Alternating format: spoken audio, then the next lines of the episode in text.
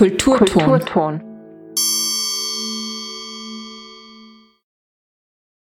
Hallo und herzlich willkommen im Kulturton, dem Kultur- und Bildungskanal auf Freirad. Am Mikrofon begrüßt euch Marion Umgeher. Heute steht eine Sendung Stimme der Natur in Zusammenarbeit mit der Tiroler Umweltanwaltschaft auf dem Programm. Landesumweltanwalt Johannes Kostenzer gibt uns heute einen großen Vorgeschmack auf das internationale Naturfilmfestival, das im Oktober stattfinden wird. Ja, die 22. Ausgabe vom Innsbruck Nature Film Festival ist derzeit in, in voller Vorbereitung.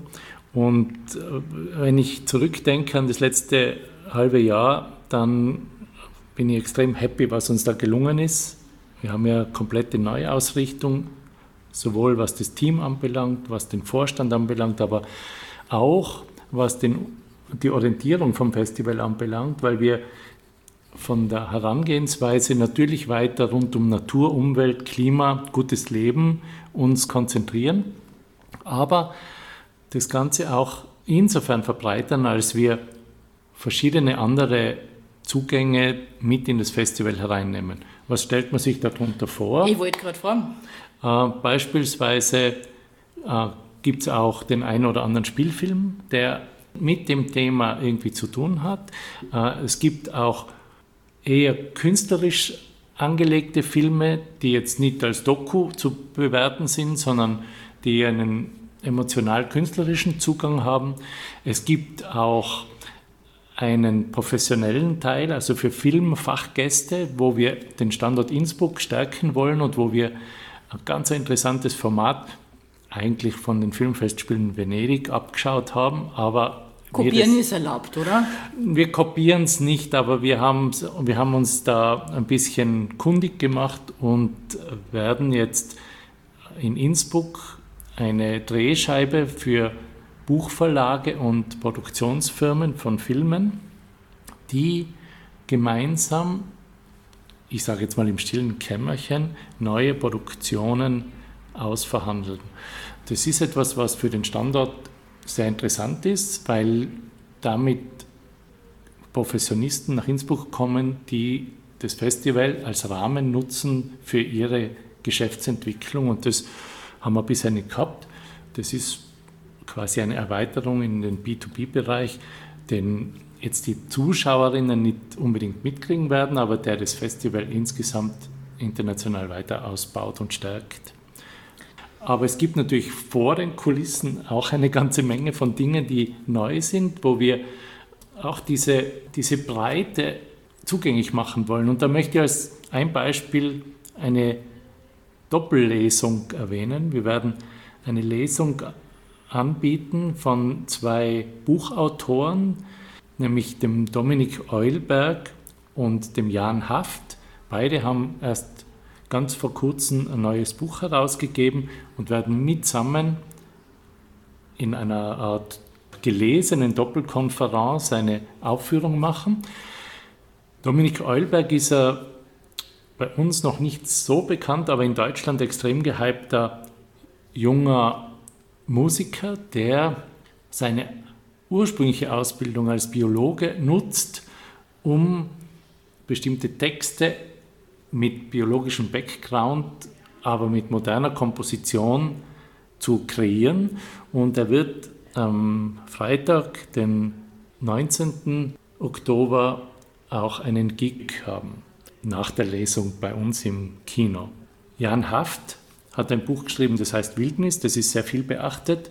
Er hat sehr gute Rezensionen auch bekommen und er ist befreundet mit Dominik Eulberg und wir haben auch einen Film von ihm im Wettbewerb, der von Schmetterlingen handelt und er ist der Zweite im Bunde, der liest. Und das Ganze findet im Metropol-Kino statt und bietet neben den Filmen noch einen anderen Zugang zu dem Thema. Gutes Stichwort. Ähm, ihr habt ja immer wieder ein Rahmenprogramm auch. Auf was kann man sich abseits des, des Kinos freuen oder des Kinosaales freuen?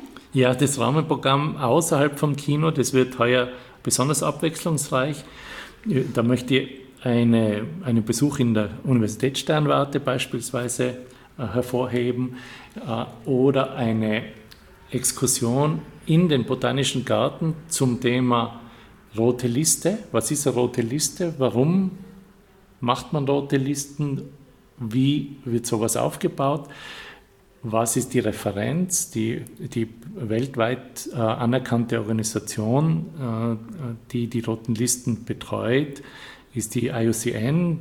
Das ist die internationale Naturschutzorganisation, die auch das Festival als Kooperationspartner hat und wo wir für den Bereich äh, Kommission der äh, Bildung und Kommunikation sehr enge Zusammenarbeit haben.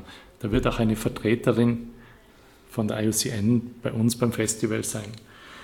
Ein anderes Beispiel ist eine, ein Nachterlebnis, das wir anbieten werden, weil wir einen besonderen Gast empfangen, und zwar den Ruskin Hartley. Ruskin Hartley kommt aus den USA und ist der Chef der International Dark Sky Association. Das ist diese, die Organisation, die Sternenparks zertifiziert.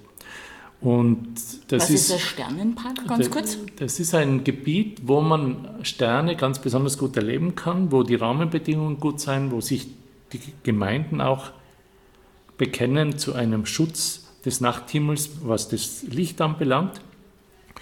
Und es gibt äh, in Europa noch recht wenige solche Sternenparks.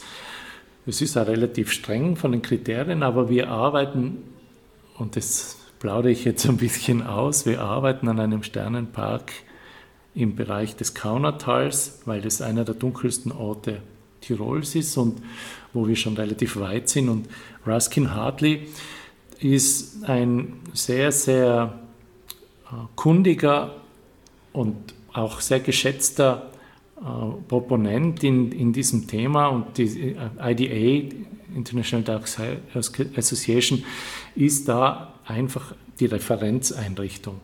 Dass er, dass er zum Festival kommt und auch als Juror äh, tätig ist, das freut uns natürlich extrem. Was gibt es noch? Einen völlig anderen Zugang schaffen wir mit einer Burger Patties for Future Party. Was? Und zwar äh, wird da der Feldverein, das ist der Verein, der äh, nicht genutzte landwirtschaftliche Produkte verarbeitet, wird einen Kochkurs anbieten. Mhm. Und dieser, in diesem Kochkurs wird es ganz spezielle Burger geben, die man selber unter Anleitung zubereitet und äh, mit den entsprechenden Ingredienzien. Und das wird sicher eine sehr lustige und schmackhafte äh, Experience werden. Du siehst also, es gibt ein sehr, sehr breites Angebot. Ich habe noch gar nicht von den Wanderungen, die wir anbieten, gesprochen. Ich habe nicht davon gesprochen, dass wir äh, Sicherheitstrainings für Kletterer anbieten und viele andere Dinge. Aber das ist alles im Entstehen, die von mir erwähnten Experiences sind schon quasi unter Dach und Fach. Ein paar werden noch dazukommen. Unter anderem wird noch eine dazukommen, die ich jetzt speziell noch herausheben möchte, nämlich eine Ausstellung, die wir im Foyer des Metropolkinos präsentieren können. Und zwar eine Ausstellung äh, von Euronatur. Das ist eine Stiftung, die sich sehr engagiert mit, rund um die Bewahrung von besonders attraktiven Lebensräumen. Und diese Ausstellung wird von unversehrten Flüssen handeln.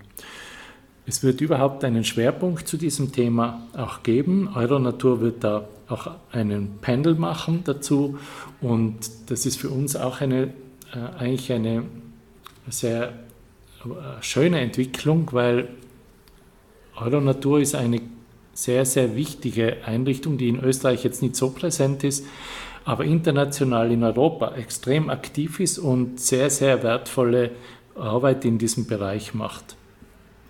Also da kann man sich auf sehr vieles abseits vom Kinosaal freuen, aber jetzt kommen wir zum Kinosaal wieder zurück. Welche Kategorien gibt es denn in der Neuausrichtung? Ja, die Kategorien haben wir im Großen und Ganzen ähnlich gehalten wie bisher. Das heißt, es gibt Dokumentationsfilme rund um das Thema Umwelt, Klima, Es gibt Filme rund um das Thema Natur und dann gibt es die Kategorien Kurzfilme und Animations. Die Animations sind mir besonders anliegen, weil wir da in Österreich ganz, ganz wenig Angebot für Filmemacherinnen haben. Ähm, ich kenne das aus Frankreich, Belgien, den Niederlanden, Italien, aber auch Iran, Russland, äh, wo Animationsfilme eine extrem hohe Tradition haben und da sehr, sehr hochwertige Produktionen geschaffen werden. Und deswegen freue ich mich auch sehr, dass wir da sehr schöne Einreichungen gekriegt haben für den Animationsbereich. Wir haben noch eine neue Kategorie geschaffen, die heißt Short Films for Kids. Das ist ein, ich sage mal, das ist ein Versuchsballon. Äh, da geht es um speziell für Kinder geschaffene Kurzfilme. Oft sind ja Kurzfilme sowas wie verkappte längere Dokus, unter Anführungszeichen. Äh, es gibt aber einzelne, die uns immer wieder aufgefallen sind, die auf Kinder an, anders zugeschnitten sind. Äh, das, das, hat, äh, das ist durchaus ein eigenes Genre. Und da haben wir gesagt, da bieten wir heuer diese Kategorie an und die ist auch sehr gut angenommen worden. Also da kann man natürlich besonders gerne auch mit Kindern hingehen, weil es dafür besonders geeignet ist, aber die Filme sind durchaus auch für Erwachsene sehenswert. Es steht auch in der, Akt, äh, in der Programmzeitung vom vorigen Jahr drinnen als Tipp von der Jury oder von eurem Team, dass man besonders auch die, die äh, Kinderfilme sich anschauen soll, oder? Wenn das reizt, der ist natürlich herzlich eingeladen. Äh, was, um was es uns da geht, das ist, dass wir äh, wirklich ein sehr breites Angebot für die Zuschauerinnen äh, haben. Das stellt man sich oft bei so einem Filmfestival gar nicht so vor, dass es da tatsächlich auch Kinderprogramm gibt. Wir bieten ja speziell auch für Schulen eigene Vorstellungen an.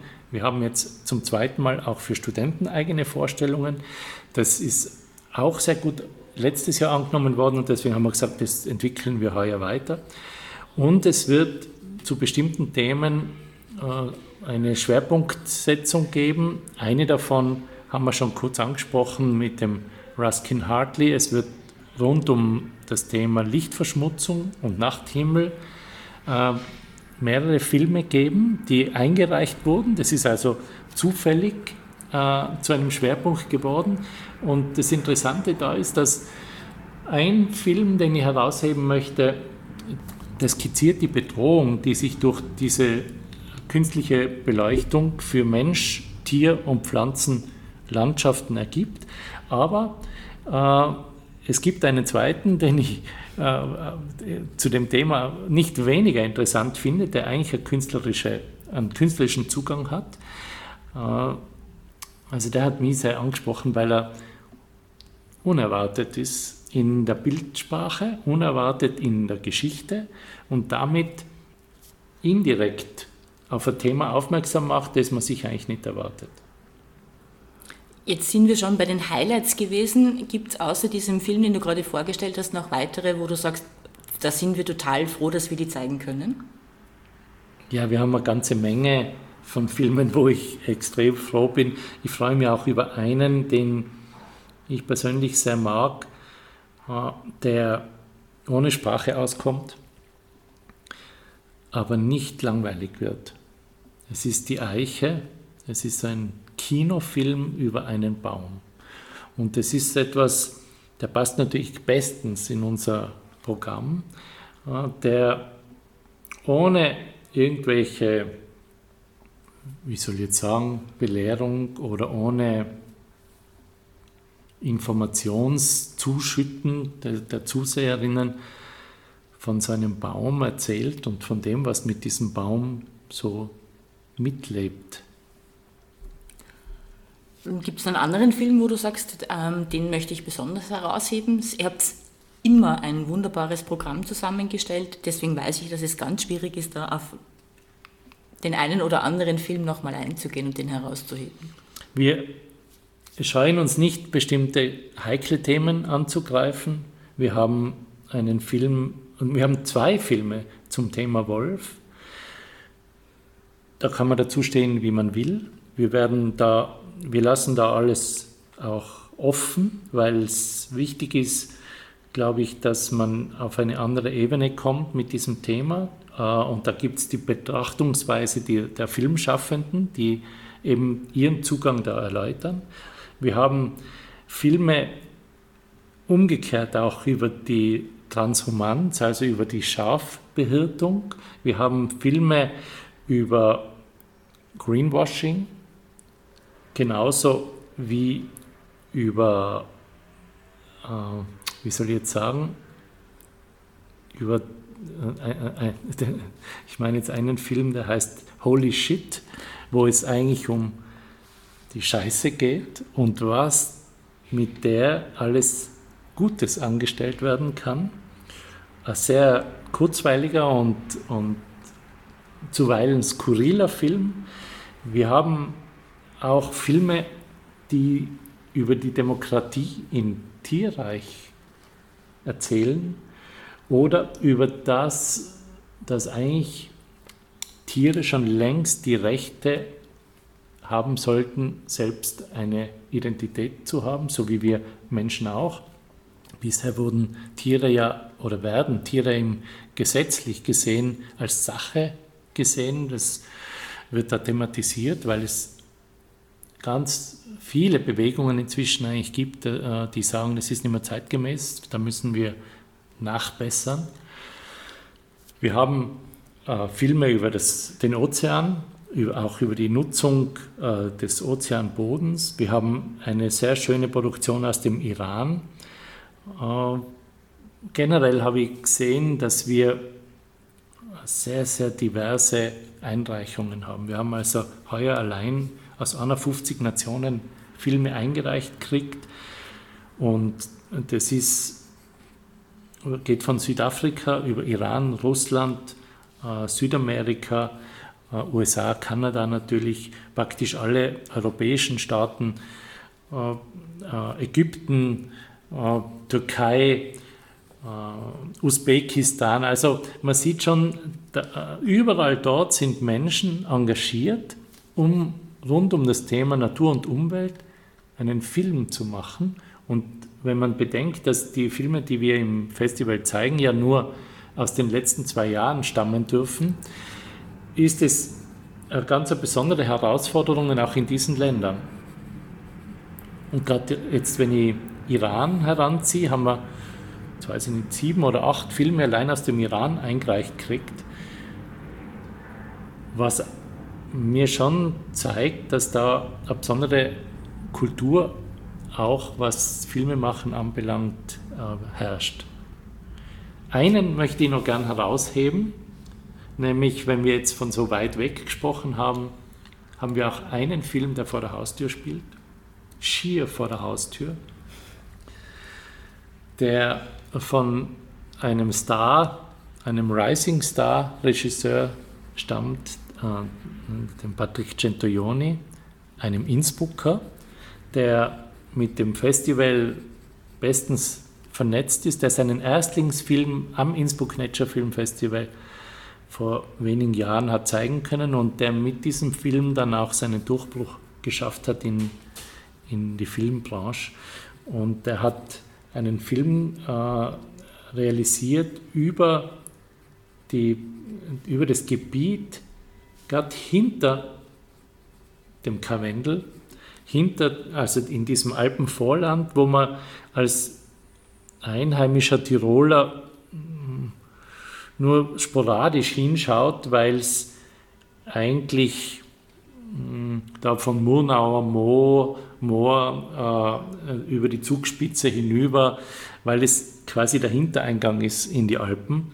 Und diese diesen Zugang hat sich Patrick Centurioni in dem Film Gentle Mountain, The Foothills of the Alps äh, näher angesehen. Ist auch eine Empfehlung. Du hast auch angesprochen, es gibt ja ähm, wieder auch eine Jury, die ähm, die Preise vergibt. Weißt du schon, wer dabei sein wird als Jurymitglied? Also wir sind am Abschließen der Jury. Wir werden jedenfalls den Ruskin Hartley mit dabei haben. Wir werden die Diana Galitzka von der IUCN dabei haben. Wir werden auch jemanden wieder von Arte dabei haben, weil Arte auch sieht, dass unser Festival da inzwischen an Bedeutung gewonnen hat. Das freut uns auch sehr. Äh, wir werden eine Filmemacherin vom Vorjahr mit dabei haben, äh, deren Namen ich jetzt nicht benennen möchte noch. Mhm.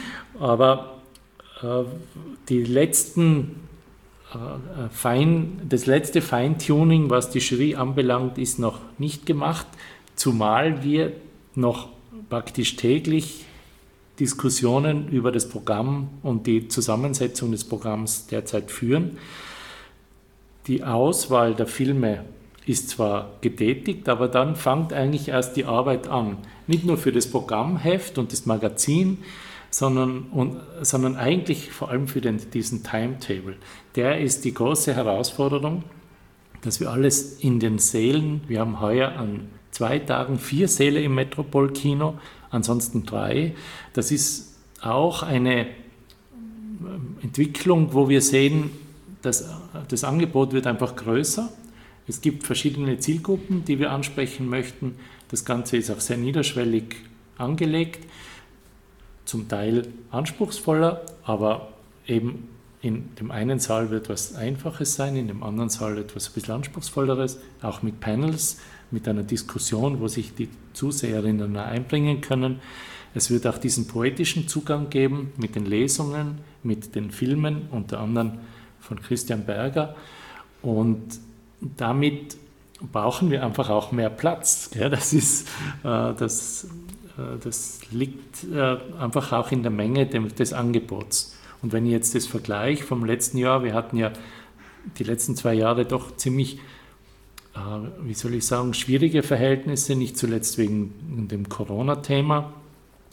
Wir hatten letztes Jahr 41 Filme im Wettbewerb, heuer sind es 63. Und da kann man sich dann schon vorstellen, ein Drittel mehr, dass da entsprechend da der Aufwand größer ist. Das war Johannes Kostenzer mit einem Ausblick auf die Highlights des kommenden internationalen Filmfestivals in Innsbruck. Und im Anschluss daran hören wir ein Interview mit dem legendären Kameramann Christian Berger. Im Rahmen des Internationalen Naturfilmfestivals wird seit 2005 auch der Christian Berger Kamerapreis verliehen. Und wir hören ein Interview aus dem vergangenen Jahr mit Christian Berger. Darf ich Sie, noch nach, darf ich Sie noch nach den Eindrücken des heurigen Festivals fragen? Ja, ich meine, dass die, das Thema ich finde es sehr gut, was der, was der Johannes geschrieben hat in seiner Einladung. Leben am Planet der Pflanzen. Und dass er eine Sprache der Pflanzen entdeckt. Ja, das ist schön. Habe ich sehr schön sein Vorspruch, sein, sein Vorwort da, das er auch vorgelesen hat, hat mich eigentlich sehr berührt. Und die Filme lösen das auch ein. Also sehr oft hört man so Dinge als so Ballonsteiger oder als, ja, das lässt sich leicht sagen, ich bin auch dafür, dass alle gesund sind und reich. Aber das muss sich auch einstellen. Und diesmal sind die Filme wirklich auf diesem Thema drauf. Oder sehr viele, glaube ich. Alle habe ich nicht gesehen. Und das freut mich auch aufgrund des Programms, das ich heute sehen konnte bisher oder schon vorab schauen konnte, waren wirklich tolle Sachen dabei treffen das Thema sehr gut. Und ich soll mich ja auch kümmern, vor allem um die, um die Arbeiten mit den Kameras, was für mich jetzt nicht so technisch, äh, würde ich nicht technisch einschränken, es ist schon viel mehr die visuelle Kraft oder die künstlerische Kraft. Und künstlerisch ist wieder, klingt so hochgestochen für Dokumentationen, ist aber kein Widerspruch. Ich wollte also, gerade fragen, ist es der Unterschied, ob ich eine Dokumentation gerade im Naturbereich drehe oder, oder einen Spielfilm, oder? Ja, sicher, aber gelernt habe ich eigentlich alles über Dokumentationen, wirklich. Also wenn ich auch Kollegen begegne, die das nur im Studio kennenlernen, die vermissen einen großen Bereich total. Das habe ich vielleicht im Studio vorher, aber das kann man relativ leicht dazulernen. Oder manchmal gar nicht, wenn es nur mehr auf Effekte oder so besteht und aus aus virtuellen Realitäten, das hat mich aber eh nicht interessiert. Aber was man lernt bei Dokumentationen ist, dass man wirklich sehr nahe den, an den Menschen sein muss, verstehen muss, was rundherum passiert, nicht mit einer vorgefassten äh, Meinung oder Erwartungshaltung, die dann nie so passiert und dann ist man frustriert.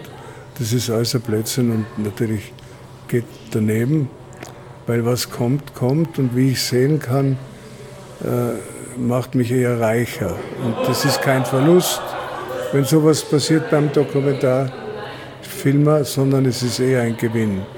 Und das habe ich auch ein paar Mal gespürt bei meinen Kandidaten. Das heißt, gibt es so ein paar Geheimrezepte, wie man gute Dokumentationen drehen kann oder auch gute Filme? Weil das ist ja ein, eine das, hohe Kunst. Aber das ist alte, ein altes Thema und eigentlich auch Problem, dass jeder glaubt, mit den technischen Antworten äh, ergibt sich ein guter Film. Das äh, läuft so nicht. Außerdem sind die Möglichkeiten mit sehr geringem Aufwand ganz tolle Ergebnisse erzielbar sind. Und das ist eigentlich erst am Anfang, weil technische Möglichkeiten gibt es schon ein bisschen länger, wurden aber nicht wirklich benutzt auf diesem Level. Aber jetzt habe ich das Gefühl, es ist schon ein paar Mal dabei, wo man auch auf der großen Leinwand sieht, ah, da bleibt ja die Luft weg oder da bleibt man drauf hängen. Und nicht nur, weil Hollywood dahinter steht oder Riesenaufwand, sondern es kann auch mit ganz kleinen Kameras passieren und liegt einfach an der Wachheit und Aufmerksamkeit des Filmemachers und wie sehr er bereit ist, sich diesem Thema zu stellen und es sein zu lassen, kommen zu lassen. Das ist, glaube ich, die schönste Qualität. Dann soll man schon ein Handwerk auch beherrschen. Also nicht nur was die Fotografie betrifft, sondern auch den Schnitt, das ist ganz wichtig. Die Recherche, also so Sachen braucht man schon. Es soll nur kein Journalismus sein im Sinne, im Sinne von, das war ohne Worte. Nein, aber wirklich, der, äh, der Journalismus hat ja ganz andere Spielregeln. Und eigentlich ist bei Dokumentationen, wenn es größere Projekte waren, war das eigentlich ein untaugliches Mittel, weil es die Partner einschränkt. Da kann man ja oder nein sagen oder bestätigt, was ich hören will oder ich schneide alles weg, was er, was er mir nicht sagt oder anders sagt. So. Und das ist eigentlich jetzt frei davon. Und die Natur ist ein breit genuges Thema, kann man sagen, und unseren Planeten natürlich.